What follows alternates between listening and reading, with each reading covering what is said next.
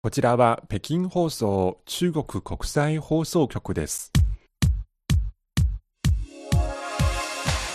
皆さんこんばんは。ハイウェイ北京中国情報ラジオ火曜日ご案内の王正円です。こんばんは、西宝です。11月最後の日となってしまいました。はい。えー年の瀬が近づいて CRI 日本語放送では最近「紅白歌比べ知恵比べ」はい。その準備が始まりましたなんと今年3時間通しての、ね。特別番組ということで ぜひ皆さんご期待ください、はい。まあ、こんな中今日ご紹介する番組のメニューをご紹介いたしますえまずスペシャルバスケットのコーナーでははい。先週8回目の表彰式を行ったパンダ杯全日本青年作文コンクールをご紹介します。はい、そして後半は日本語放送開始80周年記念えシリーズ2回目北京から発出された日本語放送で最初にアナウンサーを務めた華僑の王外英さんのことをご紹介します。今日もどうぞ最後までお聞きいただければと思います。火曜ハイウェイです。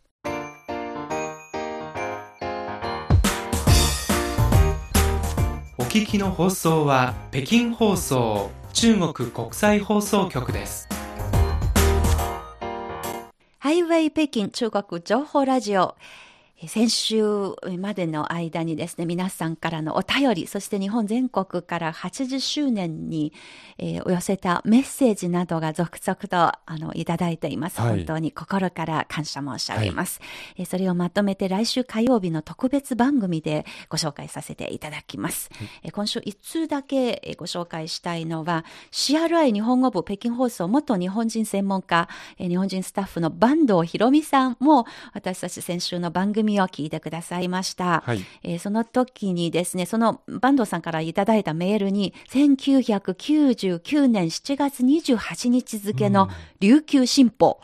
も送付されて、なんとその中に、反戦放送の日本人女性というタイトルの、えー共同通信が出した記事で、原清子さんの記事がかなり大きな。な、あの、えー幅で紹介されていました。はい。え坂東さんは実はその年の秋に北京放送に赴任しましたあ。でちょうど2年後に、えー北京放送開局60周年はい。で、その時に原清子さん、新陽から北京にお迎えしました。局を訪問した時に坂東さんはその場にいました。はい。そして、忘れられないエピソードを披露してくれました。雨雨降れ降れ母さんが、という、あの、日本の童謡がですね、その時原さんがニコニコ歌っていたそうです。そのニコニコ歌った声が今も耳に残っていますと、いくつになってもお母さんに歌ってもらったであろう歌が恋しいのだなと思いました。で、その後、2001年にですね、間もなくして原さんが亡くなったということで、えーまた坂東さんが原清子さんのとことと同時に、ベルダ・マヨというエスペラント語のペンネームを持つ長谷川照さんのことも勉強したと書かれていました。え長谷川さんのことについて栗原小牧主演で「望郷の星」と題してドラマも放送されたのでもしかしてご存知の方も多いかもしれません。はいということで坂東さんからのメッセージです。80周年の記念番組の1回目の放送、原清子さんが取り上げ、その声も再現してくれたこと、懐かしくもあり、改めて日本の若い人たちに平和のために働いた先輩たちのことを伝えていかねばと思ったことでしたと書かれていました。はい。本当に懐かしいメールありがとうございます。あ坂東ひろりがとうございますみさん。これからもよろしくお願いいたします。はいえーこの他にも、東京都にお住まいの三輪徳弘さん、えー細谷正夫さん、愛知県岩倉市にお住まいの入本直正さん、えー北海道にお住まいの上田智春さん、はいえーなど皆さんからメッセージいただいてます。ありがとうございます。ありがとうございます。えーまた改めてご紹介いたします。今週のお便りのコーナーでした。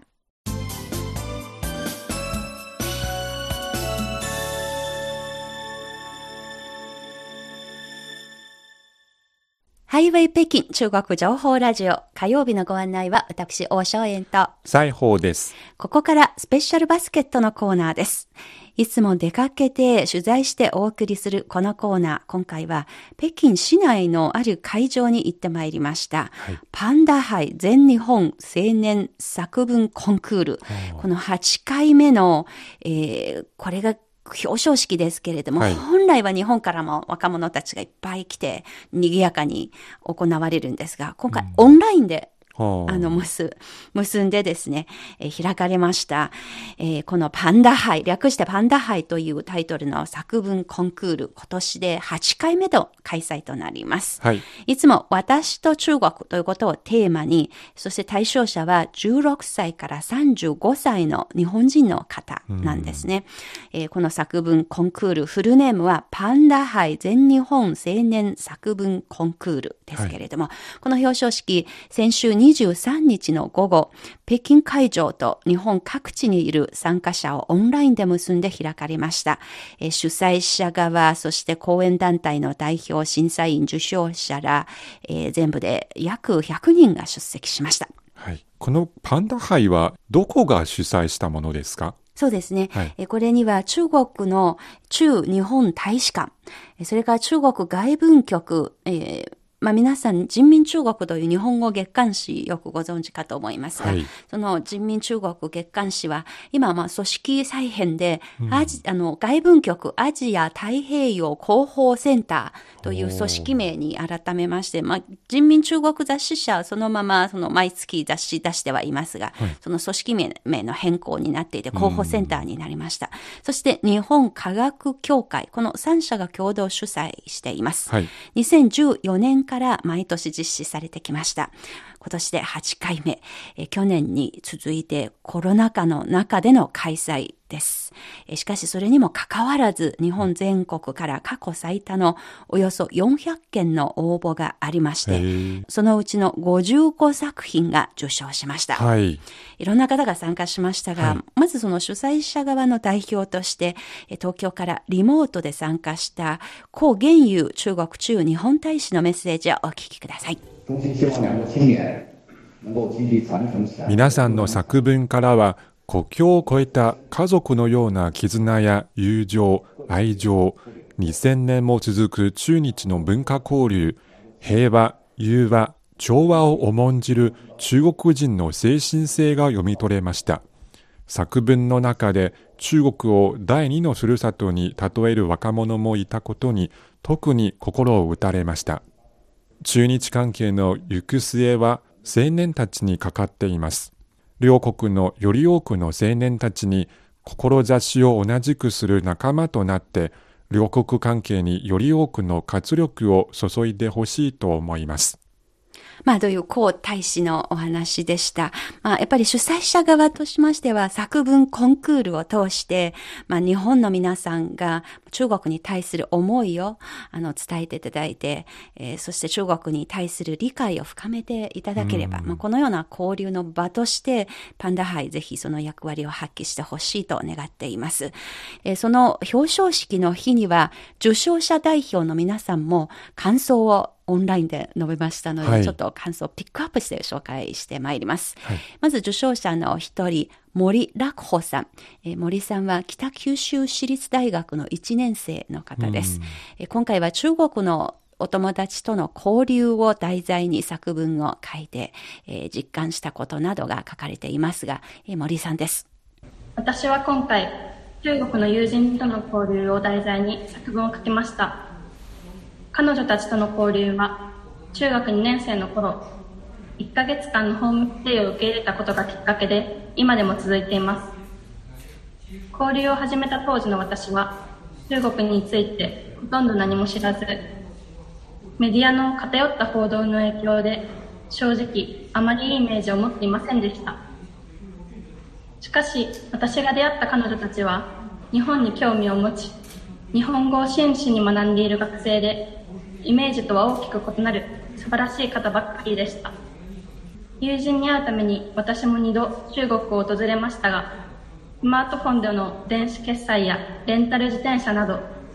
当時日本ではまだ普及が進んでいなかったものがたくさんあり、刺激を受けました。国際交流において、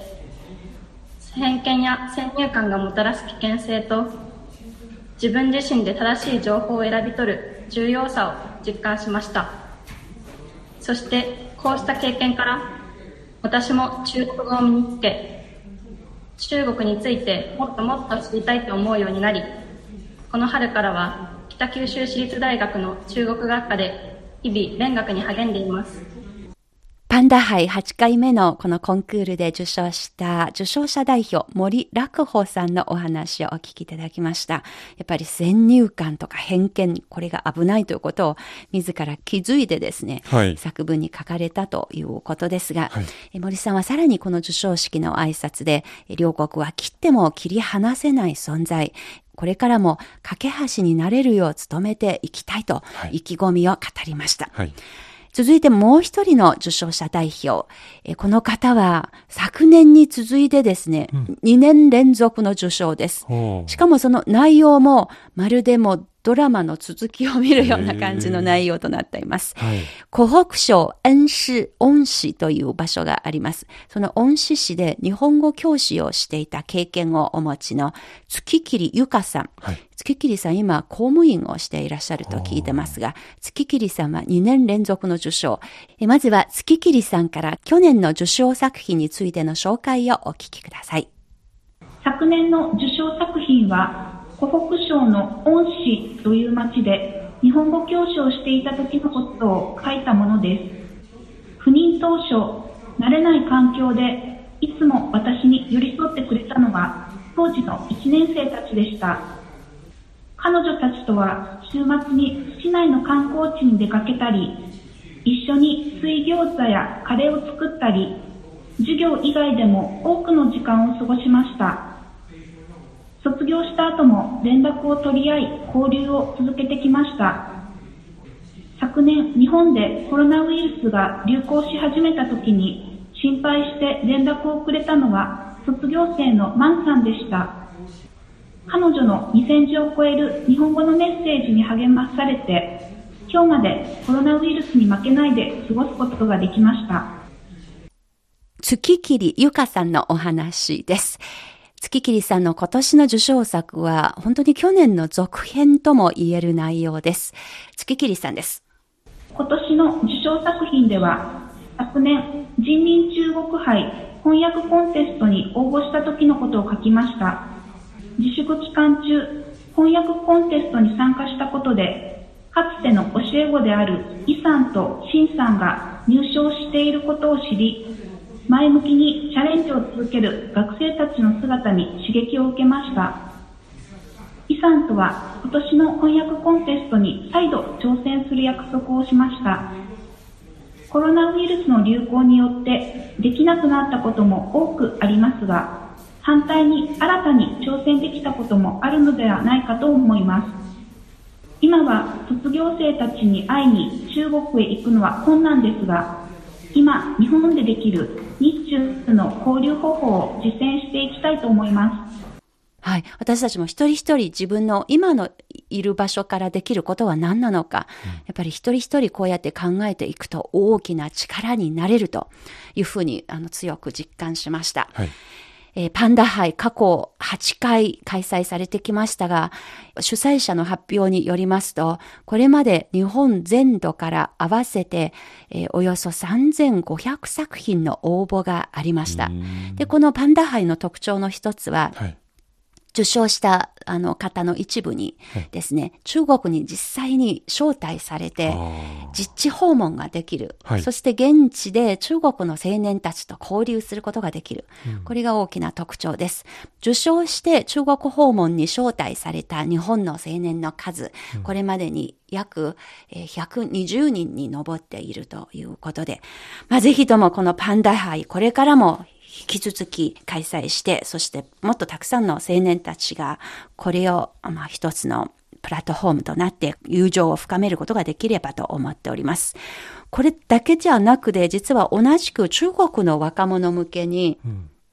日本との関わりについて作文書いてくださいというコンクールも人民中国の雑誌社が主催してやっている笹川杯だとか、はい。あと似たようなその趣旨の青年同士が作文を書くことで相手に対するその感じたこととかその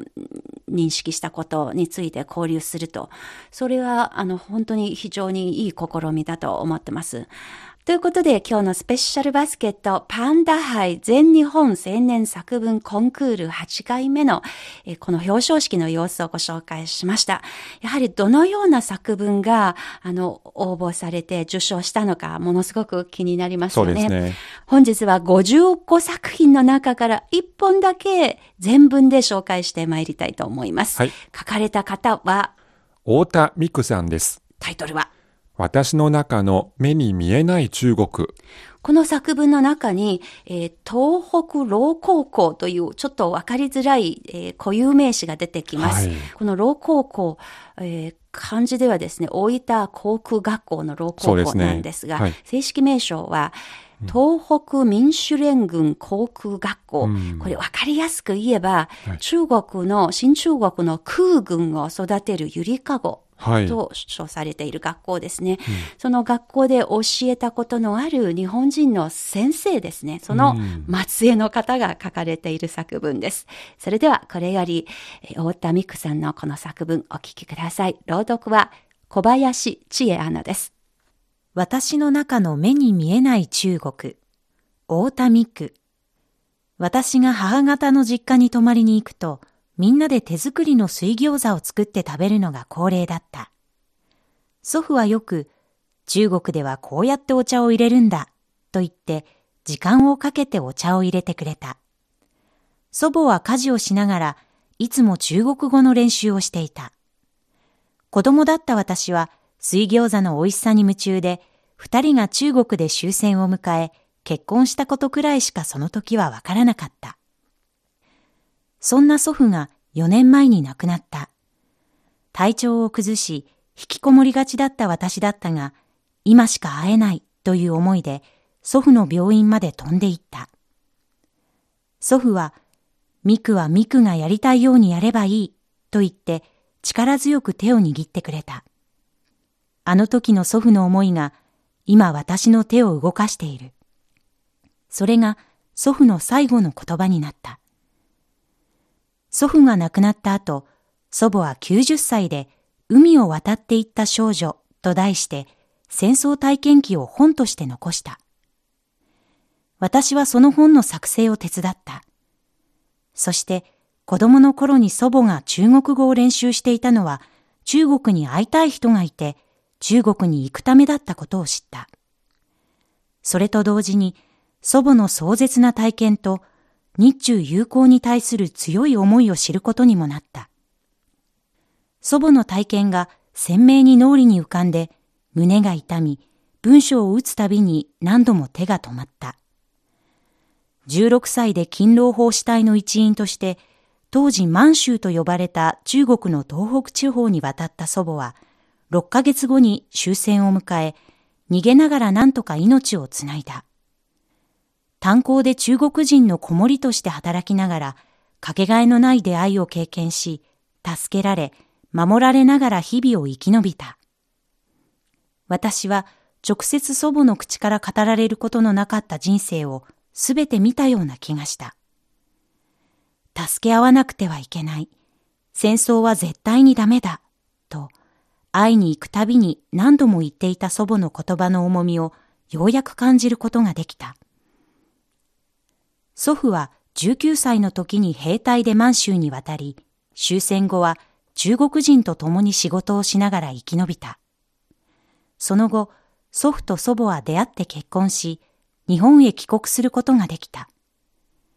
その十数年間に二人が体験したことは言葉にできないほどの悲劇だったかもしれない。けれども二人はいつも日中友好という言葉を口にしていた。2007年、祖父と母が中国に招待されていったことは記憶していた。その時に青春時代を共にした仲間のお墓に中国人と共に松の木を祝寿してきたことを最近になって知った。今、祖父の口から語られることはないが、祖父が母に伝えた当時のことを私は母の口から聞くことになった。祖父は中国では人民空軍のゆりかごと称されている中国空軍老高校創設に参加し、戦闘機の計測器を作る技術を中国人に教えた。言葉の通じない日本人と中国人が共に助け合い苦難を乗り越え、兄弟のような消えることのない深い友情で結ばれていった。その時に祖父が残した感想文には、私の青春時代が中国空軍創設のために役立ったことを一生の誇りとして、この感激を孫の代まで伝えていこうと強く強く思いました。と記されていた。言葉で伝えることができなかった祖父の思いを私は初めて知った。戦争という悲惨な時代にかつては憎しみ合った日本人と中国人が共に助け合い、友情を築き上げた祖父の人生は胸を張った後悔のないものだったことだろう。今、新型コロナの流行で祖父のお墓に行くことはできないが、行ける時が来たら、そのお墓に刻まれている友好の二文字に手を合わせて、私はこう伝えたい。じいちゃん、私はミクのやりたいようにやればいいという答えをまだ見つけられないけど、じいちゃんが植えた松の木に託した友好の思いのように、目に見えないものを大切に生きていきたいと思うよ。この気持ちが今の私の目の前を少し明るくしてくれているよ。スペシャルバスケット、パンダ杯全日本青年作文コンクールで受賞した作品、太田美久さんの私の中の目に見えない中国という作文、はい、小林千恵さんの朗読でお聞きいただきました。はい、本当にしみじみと込み上げてくるものがあったいい作文でしたね。さすがですね。はい。目に見えない何かですが、心の中でしっかり感じ取ることができた、うん、その様子が本当にとてもよく書かれていた太田さんの作文でした。はい、あの、おじいちゃんから言われたこと、ミクのやりたいようにやればよいと。それ、それが何なのか、ミクさんがまだ自分探しの旅を続けているようですけれども、しかしもう自分の心には本当に、あの、素直な気持ちで向き合って、そしてそのおじいちゃんおばあちゃんの中国と日本の友好に対する思いをしっかりと受け止めて、本当におじいちゃんがおっしゃったように、孫の代にまで伝えていきたいとお孫さんのミクさんがしっかりその気持ちを受け取って渡されたバトンを今後も引き続きこれを伝えていこうと、うん、そのようなあの姿勢がそのような気持ち、はい、あのとてもよく伝わってきた素敵な作文でした、うん。はい、本当にミクさんよく頑張りました、はい、えー、コロナが終わった後にもぜひまたこのおじいちゃんのおばあちゃんの、うん、えー、両国の友好に対する思い実践できるようにですね、中国にもまたぜひいらしてください放送局にもよかったら遊びにいらしてください。ね、はい、ぜひですね。まあ、どういうことで、この他54作品、全部で55作品、全部人民中国のこのパンダ杯の、えー、バナーのところをクリックすればですね、全文読めますので、うん、ご興味のある方、ぜひお読みいただければと思います。うん、えー、URL はこの火曜ハイウェイの番組紹介にもリンクを貼らせていただきましたので、はい、よかったらぜひクリックしてみてください。ということで、今週のスペシャルバスケットでした。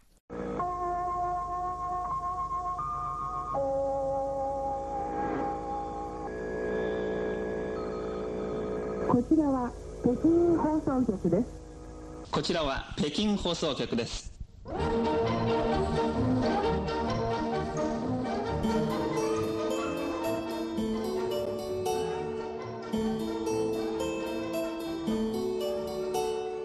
2021年12月3日は中国共産党が率いる中国人民対外放送開始80周年です。日本語放送がその第一声でした。この間どのような人たちがどのような思いで放送に携わってきたのでしょうか。80周年記念シリーズ。その時その人。XNCR New China Broadcasting Station North Shenxi Today September 11th お聞きのこの声は1947年9月11日新華放送局に英語放送が開局した時の最初の原稿をアナウンスを担当したオイリンさんが晩年になって再現したものです。放送した内容は以下のようなものです。中国が前に向かって進んでいます。全人類5分の1を占める中国人民が障害を取り除いて、新たな民主的な暮らしに向かっている様子を電波でお伝えしてまいります。今後の世界に大きな影響を及ぼす動きとなるでしょ当時、新華放送局は中国革命と歩みを共にして、沿岸から河北省証券のヤオトンに移されました。ここからの英語放送の電波は南アジア、東南アジアにも届き、お天気の時は欧州や北米地区でも受信できたそうです。ところが一旦中断した日本語放送の再開は、それからさらにおよそ2年待たなければなりませんでした。1949年1月、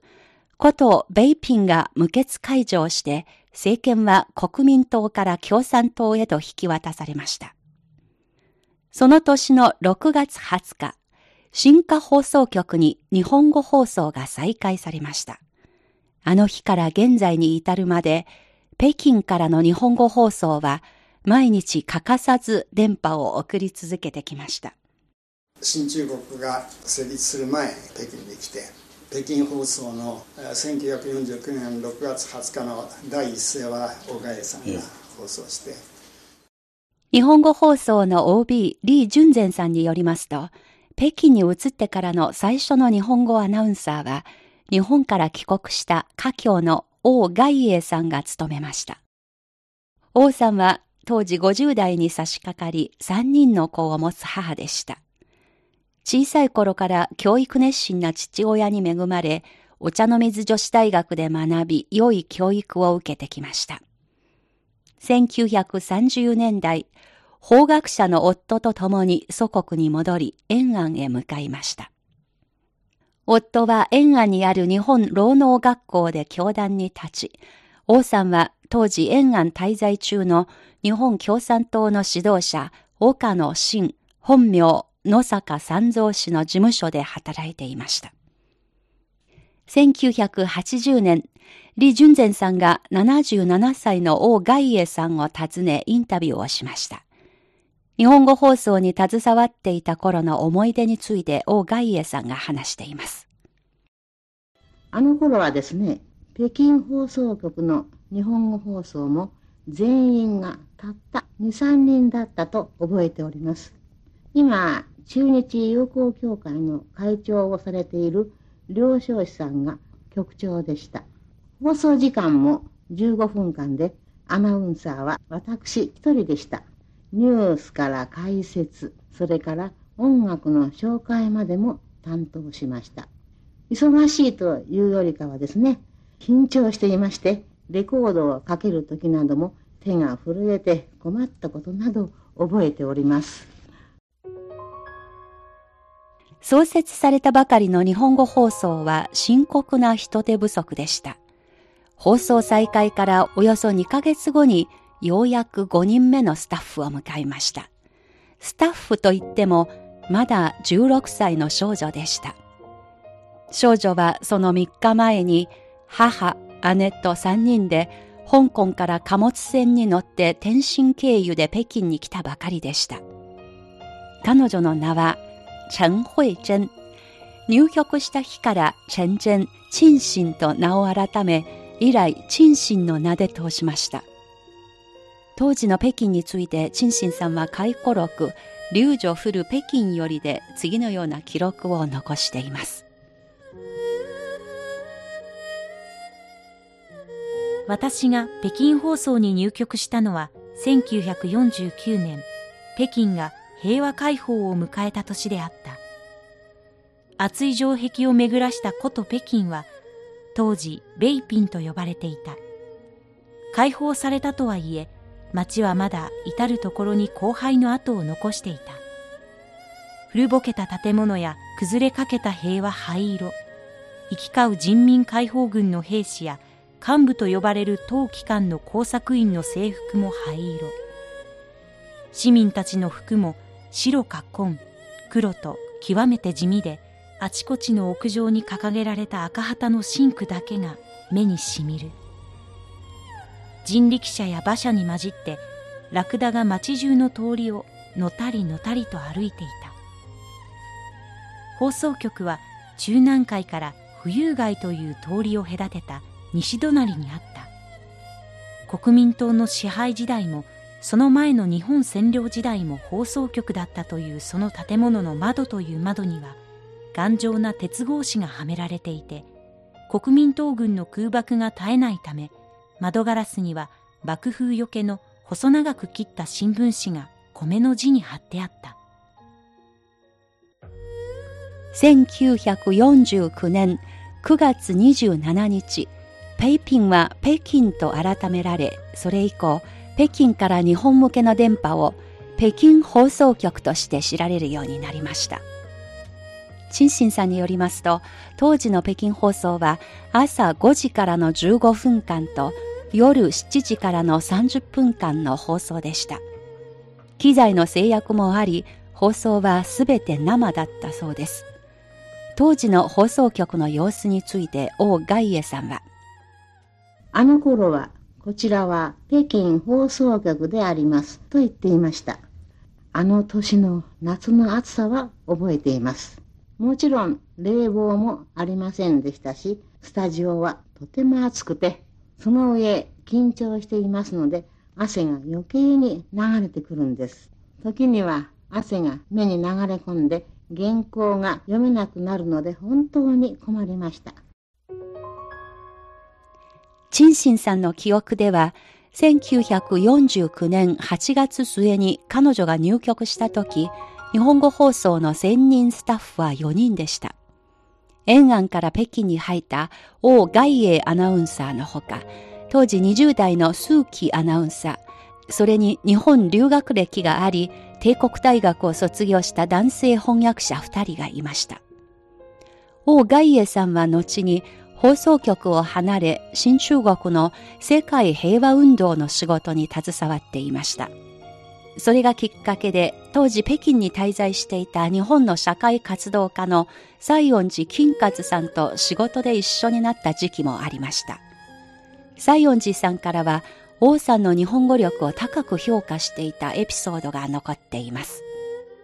きりりとした日本語だと、非常にね、歯切れが良くて、語尾はきちんきちんとしてる、昭和初期ですね、女子大に入ったこの知識女性っていうんですか、そんな感じでね話がピリピリこうして。だから西園寺さんが言った通りキリリとした日本語、まあ小貝さんはね張り切り元気印っていうかな。そんな感じですね。陳信さんにとっては王外衛さんは忘れられない尊敬に値する先輩でした物資が不足していた中、アナウンサーにしか配給されなかった卵を自分にそっと分けてくれたり、自分よりも他人を優先させるという心を教えてくれた存在でした。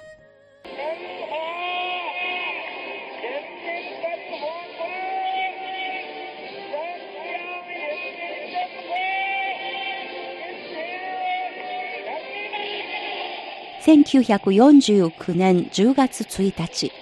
中華人民共和国の開国式典が行われた日、王外衛さんの強い推しで、当時は一番新入りの陳信さんが放送局員の隊列に入り、天安門広場で開かれるセレモニーに参加することができました。その日の夜、日本語放送の全員が揃って左右で祝杯を挙げてから寮に戻りました。寮で王さんと同じ部屋にいた陳信さんは、その夜のことを回顧録でこう綴っていました。普段バタングーなのに気持ちが高ぶってなかなか眠れない。同室の王さんがぽつりと言った。これで外国にいる中国人も胸を張って堂々と生きていけるわね。王さんも日本にいた時には中国人として辛い思いをしたことがポツンと口から出た言葉に滲んでいた。王さんにどのような辛い思い出があるかはわからないが、50代にしては早すぎる深いシワの中の大きな目に涙が溢れているのを見て、私は我慢できなくなり、彼女の膝に顔を伏せて泣いた。これからは世界のどこへ行っても誰にも馬鹿にされないで、堂々と胸を張って生きていける。人民の国が生まれたのだから、これから中国はどんどん良くなって素晴らしい国になる。それを日本の人たちに私たちの声で伝えていくのよ。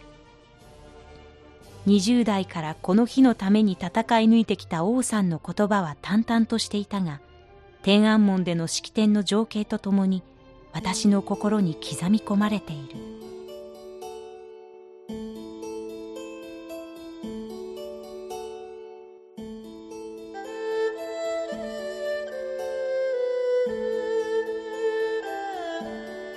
日本語放送開始80周年シリーズその時その人2回目の今日は初代中国人アナウンサー王外英さんの回でした。次回は1949年8月末に入局した陳信さんをご紹介します。今日の担当は王松園でした。